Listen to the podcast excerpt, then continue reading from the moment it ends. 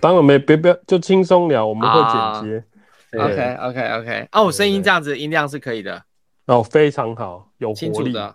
哦，对啊，比某社畜真的是好太多。我一直在寻找我下个 partner，看看样子已经出现口口袋名单了。哎，啊，没什么了。对啊，不要这样嘛。啊，对，就他，我不想到老了以后再后悔啊。啊，赖董的 赖董的设备都是最好的，没有，真的吗？都是堪用的，对，最好都是堪用的。你知道他光一个支摄影的脚架都多少钱？脚架哪有多少钱？那个是专业的啊。对，哎，你看他说哪有多少钱？脚架多块就没有啊？他说一万多块是哪里多少钱？没有啊，我没有买一万多块脚架啊。有啊，你那只一万多块，你当你说那只是一万多块，三千多块，一万多呢。嗯，我我什么时候有拿一万多块给你看啊？给我都还给我用了嘞？没有啊，那真真的是三千多块。我带你去买。他给你用的那个是三千多块，他自己那个是一万多块。我没有用一万多块的脚架，不常用，不会买贵的。嗯嗯，哎，没有没有，那个我们有嗯，赖董，你有开酒吗？哎，还没耶，因为我才刚回来。对，我们已经开了。哎呀，对，我们啊，这这这就是这就是领导的问题啦。我本来想说，是不是有人 deliver 酒到我家？对啊，我就一直约说，哎，是不是我们当当面一边喝一边讲，这样子更好，对吧？对，我们我们刚刚正在讨论这个话题，你切进来就真的，我们就正在讨论说，等到下一次我们就是。要约这个面对面的这个录录录音啊，podcast 的时候，然后你就不用进来，你还在等我们 Q 这一点。哎，真的应该要应该要这样子啦，比较有意思啊。对啊，我们正在等那个录音间，高级录音间盖好。其实真的不用，真的不用。我们刚开始我们可以甚至在大自然的环境，然后收一些现场音也 OK 啊，哦、对吧？也对，也对，对我刚刚不知道画面有点心理画面转到一个不太不太舒服的地方，想说 音响的棒球场啊，哦，对对对，哦、也是的，哦，对啊，啊大家玩开以后就变成拍影片，啊、然后龙虎乱虎播出去的东西，我都不知道该怎么剪。对，还好，哎，那我应该该留在大鲁阁，然后大家还可以听到砰砰砰的声音。哦，对对对，可以可以，然后大家都带麦。应该不是这样。如果是在大鲁阁的话，我应该就是直播，顺便录音，你就可以绑在大鲁阁的那个球背在那边，就去一直被球击这样。对，然后 看观众。对，观众如果要加码，就是时速要提升的话，要抖内多少钱？这样不就不就 OK 的话，对不对？我们要给来宾一些享受，不管是金钱上啊，就是资源上或者是心理上，双重 double。就解决你们之前看的有什么恩怨之类，脚架把它弄坏啊什么之类的。哎、欸，这你脚架有被弄坏啊？我不晓得，我说你啊，有仇报仇。没有啦，还好啦。对对对，我们大领导带领我们的这个组织都带的非常好。哎、欸，可以讲吗？哦、有透露过吗？哦，我们大领导是我们创队的元老，球队创队元老。欸、你也是啊？你在讲那个什么？你现在还是领队哎。啊，我是我是你继任的啊，你是创创办的，创办是最难的，要把所有的这个基础的建设弄起来，然后组织起来，这是最难的事情。那个 Wikipedia 上面都会放，就是创办人 Co-founder 上面。对啊，对，上面还有一个照片，四四方方的，两边还有两边还有那个碎花穗。对对对，然后生于几年，然后再没于几年这样子。对，我们现在就要开始办你办你的那个告别式了，是不是？哎哎，你不知道有生前契约这件事吗？哦，对了，不过没有，我们今天要回顾一下主题，刚才聊的有点太嗨了。哎哎，对啊，我们今天非常荣幸邀请到这个赖董哈，然后当然那个刚才虽然那个 Leo 有提到。这个赖董大概叫叫叫，就是私下称呼的叫什么名字？那没关系，后面我们再慢慢带再来带路。那赖董当然源自于就是跟我们完全不同的行业，像我们这两位，诶、欸，社畜跟社畜 Junior 完全没办法了解的领域啊。那我们很荣幸能够来请赖董来帮我们分享一下，就是你先大概简单自我介绍，赖董大概做些什么好了。好，哎、欸，大家好，呃，我叫 Winston，那呃。我的呃，行业别呢是大家可能都知道，但是大家可能都蛮陌生的哦，在表演艺术圈，也就是所谓的呃艺文服务业哦，来从事相关的内容开发。然后我们专注是在做呃家庭音乐剧，那呃团队的名字叫做安徒生和莫扎特的创意，简称 AM 创意。对，那呃，团队我们公司成立从二零一一年到现在，呃，已经第十二个年头了。对，那也很幸运，我们还没有收掉哦，做的还可以，所以还持续在这个领域耕耘。然后大概是这样，对，哎，哇，这个我说实在话，因为我们都有都有观赏过这个是 AM。的这个表演是对的演出，嗯，我们其实小不只是大人看得很开心，小朋友尤其看得更开心。对，那他们你看他们的制作，他们的道具、服装都相当相当的细致，是不会不是不流于俗套这个样子。哇，这个让我有内心有很多想法，但我有一个快速的问题啊。安徒啊，安徒生跟莫扎莫扎特，安徒生我们大概就是安徒生童话嘛。对，莫扎特当然是个是个是非常就是家喻户晓。对，为什么会取这样的名字呢？因为其实我们团队其实最喜欢，然后也最擅长做的事情就是制作音乐剧。那音乐剧最简单跟大家介绍就是哦，我们就是把音乐跟故事融合在一起。所以当初团队的名字在创立的时候就想说，哎，那我们。既然要做音乐剧，那我们不如把呃这个世界上大家最知道的童话故事大王是安徒生，那音乐的天才顽童呃是莫扎特。莫扎特在非常小的时候就非常会创作了嘛，所以我们把这两个人的名字命名为公司团队的名字，然后就自诩我们希望像他们一样有非常多的创意，然后把故事跟音乐整合在一起，制作所谓的音乐剧给大家。对，这就是我们的初衷。对。啊，对，我觉得这真的是听起来有点就是感动哎，就是安徒生跟莫扎特，而且就像我们这种有有有小朋友的家长，就是比较小，我们就会觉得哎、欸，这个真的是非常不错。但一般单身单身狗或者是你知道线下时下男女，今天啊一个新闻说台湾的这个单身好像已经好像要超过日本，还是跟日本一样了，基本上就是。大家不结婚的居多，那是音乐剧。我想，因为我想你们的这个年龄层客群应该都是，应该是像我们这种有有有有啊、呃、家长带有小孩的吧，就是一起合家欢。当然了，对对对，为主。对，对那所以我就觉得，哦、呃，有点你知道感触良深。但我们希望有机会能够也去去去去看那个欢迎欢迎欢迎欢迎。我们其实主要是 focus 在家庭的族群，呃。主要原因是，其实呃，因为这个这个公司是我跟我太太共同创立嘛。那呃，我们呃，他其实是在呃英国学呃艺术管理，学音乐剧的制作。那我事实上是在台湾念书。那我们其实接触表演艺术领域都有不同的历程。那他自己从小是从呃音乐班一路上来，然后到国外去学艺术管理。但是我一路上来其实都是所谓的理工理工的背景，然后后来去转、嗯、呃转念商科的呃硕士班。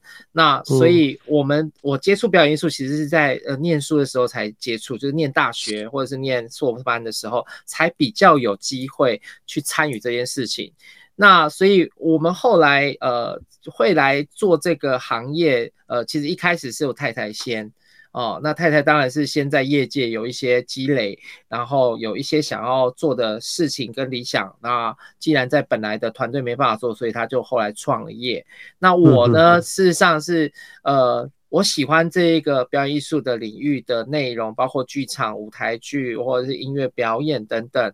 那但是呃，我当时其实呃并没有选择直接入这个行业，因为我其实也在观望，说到底这样子的呃领域好了，因为我不敢叫它产业啦。说实在的，因为它还没有真正的产业化。嗯嗯那我一直在观察，说，哎、欸，到底这个东西在台湾做不做得起来？那后来太太先开始了这个行业了以后，那他也刚开始也是很辛苦，也没有办法一开始创团就有自己的呃作品哦，可能刚开始是先辅助别人啊，然后帮人家做呃做译文的相关的行销啊、服务啊，甚至帮人家找赞助啊、做公关啊等等的事情。那到后面开始要做自己作品的时候，我就觉得，哎。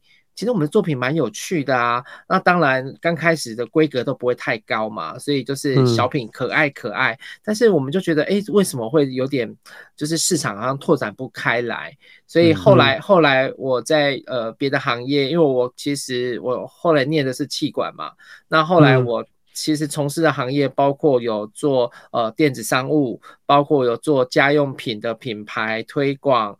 包括电商等等，嗯，所以我把这些经验，我就想说，哎，那我是不是可以把这些经验应用回来，在我们自己创立的公司，那让这样子的领域可以用比较企业化的角度，比较不一样，比较市场性的角度去重新去整理，然后重新去对市场做沟通。所以后来我才开始跟太太一起 join 这样子的事情。那我跟他的历程比较不一样，是、嗯，呃，其实大部分台湾的孩子应该八九不离十都有学过某一种乐器啊，不管是钢琴还是什么，嗯，这这台湾学钢琴的比例是超级高的。可是你看啦、啊嗯，等到你真正开始出社会了，你谁还在弹钢琴？谁还有继续把这件事情当做你真的生活的情趣？哦、呃，不管是你自己弹，或者是听人家的演奏会，或者是参与任何的英文的活动，我我们就觉得哇，那到底大家那么小去学，那么多人去学钢琴干嘛？那他们到底学了学去哪里了？所以我们其实后来就发现一件事情，就是呃。台湾的家长都很很多都望子成龙、望望女成凤嘛，所以都很多都会在小朋友小的时候，哎，反正我就让你尽量去尝试，尽量去摸。但是，呃，可能在我们台湾去所接受这种所谓的才艺教育啊，多半都还是比较朝技艺的发展，比较没有朝着说，哎，我带领你去欣赏这件事情。嗯哦，所以变变得对，欣欣欣赏聆听这件事情，你要学会看，学会听这件事情，其实也是要学习的。因为有些有些时候，哎，我看不懂现代舞，可是如果有一个好的引导方式，让你去体验，让你去感受。你慢慢的知道哦，我要怎么去看这件事情？我怎么知道他跳跳的好不好，跳的美不美，跳的那个意境是不是他想要传达的事情？这个是需要被教育的。可是我们台湾的教育的体制也好，或是所谓这种才艺教育，多半都有一点在呃，比方说像学钢琴好了，大家都好像急着在考级啊。哦，我一定要考到什么级什么级，我才怎么样，爸妈才会觉得我现在付的这些学费才划算。嗯，可是，是啊，可是为了拼这个东西，可是他却少了你怎么样去享受这中间的过程，怎么样去享受这音乐带来的美好，或者是各种才艺带来的美好，这件事情，我觉得是在我们的大环境来说是非常缺乏的，所以。所以我要绕回来，我绕那么远哦。其实在讲一件事情，就是说为什么我们会先 focus 在家庭族群这件事情？因为我我们我们都到海外去看过很棒的海外经典的音乐剧哦哦，Broadway 的也好，或是伦敦哦，这这西区的这些 Fenton 啊哦，然后歌剧魅影啊，那包括呃今年也要再来一次狮子王哦，或者是近期最近在演的钟楼怪人。哦，这些音乐剧其实都很经典，然后都很好看，然后这些戏其实国外进口来台湾的时候，台湾人也是疯抢嘛，对不对？都在抢票，可是抢完票以后，然后呢，呃，我们就觉得就是呃。你在例行的时候，我们在教小朋友也好，或是什么也好，难道我们都只能看这些进口的吗？那平常的东西，我们到底要怎么样去培养他们走进剧场这件事情？所以后来我们会去选择做所谓的家庭音乐剧，就是所谓的 family musical，其实就是我们想要让这个整个市场也好，或是整个观众的基底基数要扩大，因为台湾的表演艺术其实已经呃。从开始有演出以来，已经三四十年的历史了。那台湾做、嗯、做音乐剧也大概是二十几年、三十年左右的历史了。可是我们的发展还是停留在，我讲的是市场的产值哦，市场产值还是停留在非常非常很 junior 很小的阶段，嗯，就是以我们台湾的人口有两千三百万人，然后 GDP 到了这样子的高度，可是我们在这个译文的消费的习惯都还没有被建立。那呃，其实，在国外这些先进国家，呃，包括我们很近很近的韩国，他们已经把这样子的事情当做是他们生活的一部分。嗯。对，我还我还记得我我第一次去韩国呃首尔去看音乐剧的时候，因为我们自己在做音乐剧，我们后来去去去考察去参访，然后去看的时候，然后我就一直在想，哇，以前都听到人家报道韩国音乐剧很厉害，它的整个产值很高，我就在想，诶，它会不会是像呃呃纽约百老汇或者是伦敦西区，其实绝大部分都是靠观光客去垫底的，呃，结果不是，我去到现场我会发现，哇。韩国人自己人去看他们自己的剧的这个习惯，购票的习惯是非常好的，是非常踊跃的。他们就是下班后就可以到这个场地，然后呃看完剧以后还可以有呃附近还是有其他的娱乐的产生，包括你你看完演出后，你想要喝一杯，你想要吃烤肉都有啊。它是整个串在一起，就是这变成大家就是像你呃下班后可能会去看电影，会去唱 KTV 一样的稀松平常。对，他们就在生活里面，嗯、那我就想说，哇哇，韩国可以，那为什么台湾不行？那那后来我们自己去看台湾这块市场的时候，就真的就发现，就是台湾以前啊，这些比如说呃，在我们踏进这个领域之前，可能十年前、二十年前好了，那些会去看表演艺术的，大家都会叫他什么？叫他文青？为什么？对，为什么？为什么我们会叫他文青？因为可能我们一般人去看的时候，哎，他们在看什么？画博？哎，他们看的看的东西好形而上哦，哇，是啊，好难理解哦。那那那难怪我们的市场就是这么小啊，因为如果我们的表演艺术的这些创作的人都只做那种。少数人看得懂的东西，都只做那种，呃，可能是满足创作者自己的欲望，想要去舒展自己理想，想要去阐述自己的理念的自我实现的那种东西，很自溺的东西。Come on，我为什么要花一千块，花两个小时坐在台下看你这边自溺呢？对对对对对。那我我如果想要得到的是一种娱乐，是一种享宴，你这样子的内容就不适合给我嘛。可是偏偏我们的整个体制，就是包括政府，呃，我们都知道表演艺术其实很辛苦哦。他如果只单靠卖票，其实很难打平啊。老实讲，他可能还要去申请政府的一些支持，或企业的一些赞助，或者是民间的一些支持，他才可能把一个戏好好的做出来。可是如果我们去摊开来看，我们早期的政府的这些补助的政策方向，你就会发现，哇！原来为什么以前看这种戏都是文青在看？因为这补助就补这种很东很很形而上的东西，很艺术家的东西，对，理解，很让人看不懂的，所以就变成市场上好像只剩这个东西才叫表演艺术。是，那你那些稍微商业一点的，好，人家又说啊，你很商业化，那你就不入流，你就呃，就是。不是所谓的表演艺术，你那个叫做秀，对对对对对，就会被这样认定。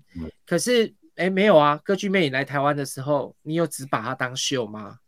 你还是把它当做一个很崇高、兼具商业跟艺术性的一个表演艺术的娱乐，对吧？嗯，对啊，那你又很甘愿花一张票，像阿妹演唱会这么贵的票，你就会花愿意花四五千块去看一个歌剧魅影，对不对？因为它的它的品质、它的娱乐效果、它的整体都让你满足啦，方方面面都让你满足啦。那难道台湾做不到吗？台湾只是没有人要做这件事而已。因为像这种东西很多层面的，我大概有呃一我有一个比较就是高中的这个好朋友，他在美国读书，但后来台湾以后他也去考了这个北艺大，因为他本来就是为什么要做呢？因为他知道台湾就像您刚刚讲的，这个很多的资源、政府的政策的关系，所以拍的片我很我很有共鸣啊。就是有些片，就是他在不管是导演或编剧或什么之类，他们都在阐述自己的理念，所以没办法做得很通俗。那对消费者而言，对我们一般人看的很有压力，因为我看不懂啊。是是是，你就不会享受嘛？是，但是这些资源偏偏又在于就是教育者的手里面，然后对。呃资深的呃资深业界的前辈或者是教授或者是什么，那政府当然你要去外面寻求。我说我有一笔钱，我要给谁？是要找权威啊，权威怎么可能会资助一些什么你知道大大小小嘻嘻哈哈的东西？他就觉得这东西可能有有有有失他的身份或者什么之类，whatever。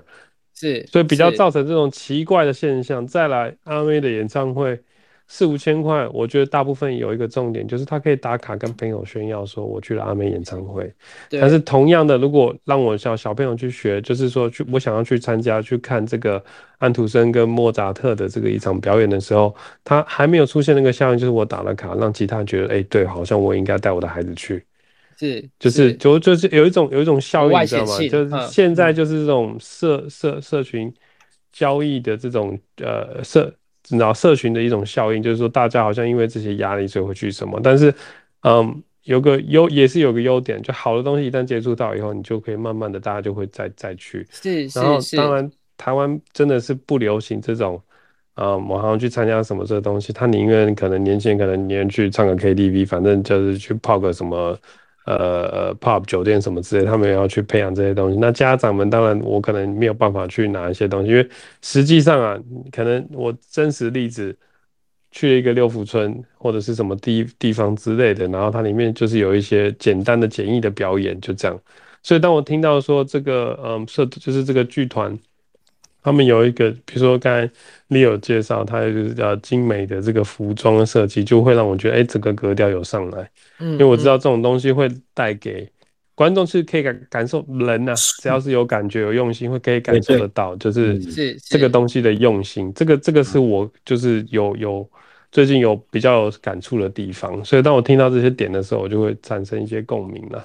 但你刚才分享的东西很多，我就是只是说，诶，我们可能还是要回回回回归到一下，因为嗯呃，也许听众朋友还不太了解。就是这个要怎么讲赖对剧场，那我们要要想到剧场，就是说，呃呃赖总在剧场里面的一个是扮演什么样的一个一个一个角色？比如说是呃呃管理阶层呢，还是说你也是一个社会表？当然你有简单的呃说明一下，你原本就是理工的嘛。By the way，理工科，我曾经跟同事说过，世界上最强的 CEO 大部分都来自于理工科，这是事实。要不然就是哲学，嗯、不知道为什么就只有这两种。哎，那总统可能总统可能搞不好是律师啦，但是我说 CEO，、啊、那我什么都念错嘞，我们要不要重念？但是你有一个你有一个优点是，人家没有，就是你身旁的朋友都很精英，所以你很幸运。我就是个社畜，你就是个社畜。Yes。好了好了，没有我讲完了。行，嗯、那当然我们要我，我们要了解一下，对，嗯，对，这就是说，其实因为我有看过，我有看过两出安徒生跟、嗯、呃与莫扎特的这个呃音乐剧。那除我刚才当然很表面的说，当然是呃他的服装啊、道具啦、啊、这些设计、舞台设计都是很精精致的。但是最主要，我说我不能说它是通俗，但是我必须讲。每个小孩子都很能融入那个里面的情境，是，所以我觉得基本上除了刚才这些呃表象表象上面的精致以外，还有包括一个内容上面所呈现的精致。我刚才本来要想表达很多，但是我发现我只要一句话就可以讲过，就可以讲出来说，其实安徒生与那个莫扎特他们在做这些呃表演艺术的时候，其实是很其实是很用心的。他让小孩子啊，家人一起雅俗共雅，应该是这样讲，对，都大家都能够很简单的就通晓它里面所想要表达的意义。当然，背后深层的一点意义，可能是家长要去跟小孩子去做沟通哦。为什么是为呃为什么是这样表现呈现出来的这样的一个表演？它的内容，嗯、它里面的含义是什么？可能那是我自己看到的啦。这是我自己看了两场以后的一个结果、嗯、结论。嗯嗯嗯嗯。但是那种其实，哎，好好拗口。哎，丸子。哎，等一下，我们现在我们现在是有另外一个来宾的嘛？出现另外一个名字。然后我们今天有两个来宾，所以总共有四个人。哦，他一人饰两脚就对了。有点可怕。大概讲一下我我我们都怎么在进行这件事，然后我在团队扮演的角色是什么？是是是，呃呃，通常我们在台湾看到的剧团，哦，大部分都是所谓会有呃核心的呃创作人，哦，不管他是导演还是音乐总监，还是所谓的呃编剧啊为主的艺术家为主的团队。好，举例来说。呃，大家想到表坊表演工作坊，就会想到赖声川老师嘛。嗯、对。那如果想到过去的屏风表演班，大家一定会想到哦，李国修老师。对，是。OK，他们其实都是以创作人为主体的一个剧团。那所以这个剧团所衍生出来的创作的内容，多半都是从这个创作人去开展。哦，所以呃，每一个著作几乎都是这些创作人自己产出的啊。那当然好处是他的风格可以很一致啊。那但坏处就是反过来看嘛，哦，就是他的风格就是某一种类型而已，他没有办法再做其他跨域的事情，或者是比较呃突破创新的事情。那呃，我觉得在过往呃，比如说像我们小时候在。那些大剧团的黄金年代的时候，我觉得那些大艺术家，他的确可以，呃，在他创作能量很丰沛的时候，很持续、很稳定的产出很好的作品。可是等到这个大艺术家某种程度，你说，比方说像国修老师，呃，突然走了，嗯，好，那屏风表演班过往的这些作品，当然很经典。可是国修老师不在的时候，谁还能够撑得起来他的位置？嗯，那谁还能够像他一样有那么丰沛的创作的能量，可以持续创作非常让人家呃脍炙人口的这些作品？嗯，不容易哦。不容易。那对，不容易。我不是说不行，而是说不容易哦。那我们我们是一开始创立的时候，我们就是导入所谓像国外是用制作公司的角度，用制作人制。哦，就是 production，就是 producer 为中心的这样的制作方式，在制作每一件事情。那这样好处是什么？我的制作人，呃，基本上我们会有一套很完整的制作流程。呃，我们在做一个作品的时候，都会是先从呃最开始的企划去设定。那这企划有点像就是科技业的 PM。哦，或者是在 RD 的实验室的头，嗯，他可能会先起了一个头，说：“哎，我们今天要做一个什么样的产品？那这个产品锁定的是什么样的客群？他要讲一个什么样的故事？那讲一个什么样的故事，就有点像你要开一个什么样的规格的产品。那你这个规格就包括了你的你的泵表里面到底要包含什么东西了吗？包括你的功能别、你的价格、产品定位等等，这些都要想出来。”那其实就是 PM 在做的事情，那我们的制作人就比较辛苦。那这个 PM 同时，他其实我觉得大部分的科技的 PM 也是一样，也要懂行销，也要懂产品，他可能什么都要懂一点，但是可能每一个都没有办法很深入到很专业，但是他尽可能的要都略懂啊。那那如果每一个领域都能够深入一点点，那他就会做得很好。通常好的 PM 也是这样，没错吧？那所以好的 producer 也是一样，他其实经验也要够多，然后他看的东西、接触的事情也要够广，认识的人也要够多。比方说，呃，我们如果是用制作人制的时候，我们当有一个好的企划，我们内部产生了以后，我们就会开始去找，来这个这样子的作品。假设我要做一出音乐剧的作品，好了，哎，我觉得音乐适合。找什么样风格的创作者，我可能就会去找适合的。哎，我觉得这样子的音乐编制比较适合熟悉古典乐配器的老师，还是说熟悉呃流行音乐的老师，还是熟悉呃所谓的国乐啊，哦、呃、或者是什么跨界的爵士乐啊等等的，那你就可以因应你不同的性质去找不同的音乐的伙伴嘛。嗯、一样，我在编剧的时候。哦，一样哦，我们只是做内部企划，我只是写一个大纲，我只是写说，哎、嗯，这个故事大概是什么方向。那我编剧一样要找啊，写词的人一样要找啊，我就可以找我喜欢的，嗯、我觉得适合的，在这个作品里面一起跟他 co work。所以用制作人制的好处就是这样子，就是我们可以每一次都是呃临时编制的一个专案型的组成。那所以制作人很重要，他就要能够去 coordinate 所有的整合。因为你看，你要把不同的美美术的东西整合在一起。呃，比方说你要音乐，要跟你的呃整个舞台、跟你的服装、跟你的灯光，甚至结合影像，结合这些东西，整个要整合的好，你才会觉得好看。因为表演艺术，只要进过剧场就知道，大家要在同一个时间做到同一件事情才会好看。如果有落拍了，嗯、超级明显。啊哈，对吧？对对，不管不管不管是表演者落拍，还是说你灯光呃晚收了，或者是影像早进了，那其实都会让观众感觉哎，是不是少了一点什么，还是多了一点什么？哦，或者是你的画面没有处理干净啊，或者是什么样的方式，你都会让人家觉得不是在此时此刻啊，哎，delay 了，有人慢了，哎，哦，所以。一个整合好的一个制作其实是非常不容易的。你看，我要集众人之力哦，除了在前端的筹备的过程，我们在研发设计的时候，就像你们在做产品一样，我在研发设计的时候，如果没有把这些所有的设计环节整合好、测试好，我如果直接把它量产了，那不就？找麻烦吗？你就找死嘛，就被老板电嘛，对，对啊，然后投资人也会生气嘛，你的股价可能也会差啊，对啊。那做表演艺术一样的，你的内容如果没有做好，你第一场首演都没有搞定，好，你后面要再救回来就很难了。